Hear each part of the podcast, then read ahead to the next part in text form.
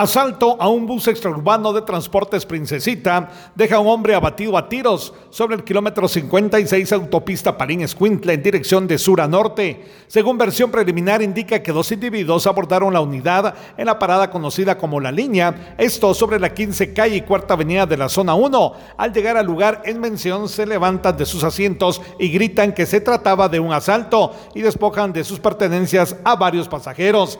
Cuando una persona trata de repeler el ataque con el arma que portaba, los malhechores le aciertan varios impactos de arma de fuego y queda abatido en las gradas de la unidad. El piloto del bus continuó su marcha bajo amenazas y al llegar a la colonia Cañaveral, los sujetos descienden. El piloto continuó hasta el lugar donde quedó la unidad. A la cena se hizo presente una mujer, quien indica ser la esposa de la víctima y lo identifica como Víctor Hugo Picón Herrera, de 53 años de edad, originario de Pasaco, Jutiapa y residente de Escuintla, e indica que su esposo trabajaba como seguridad particular en una empresa de la capital y se dirigía a su trabajo al momento del ataque. Desde Emisoras Unidas Quichén, el 90.3 reportó Carlos Recinos, primera en noticias, primera en deportes.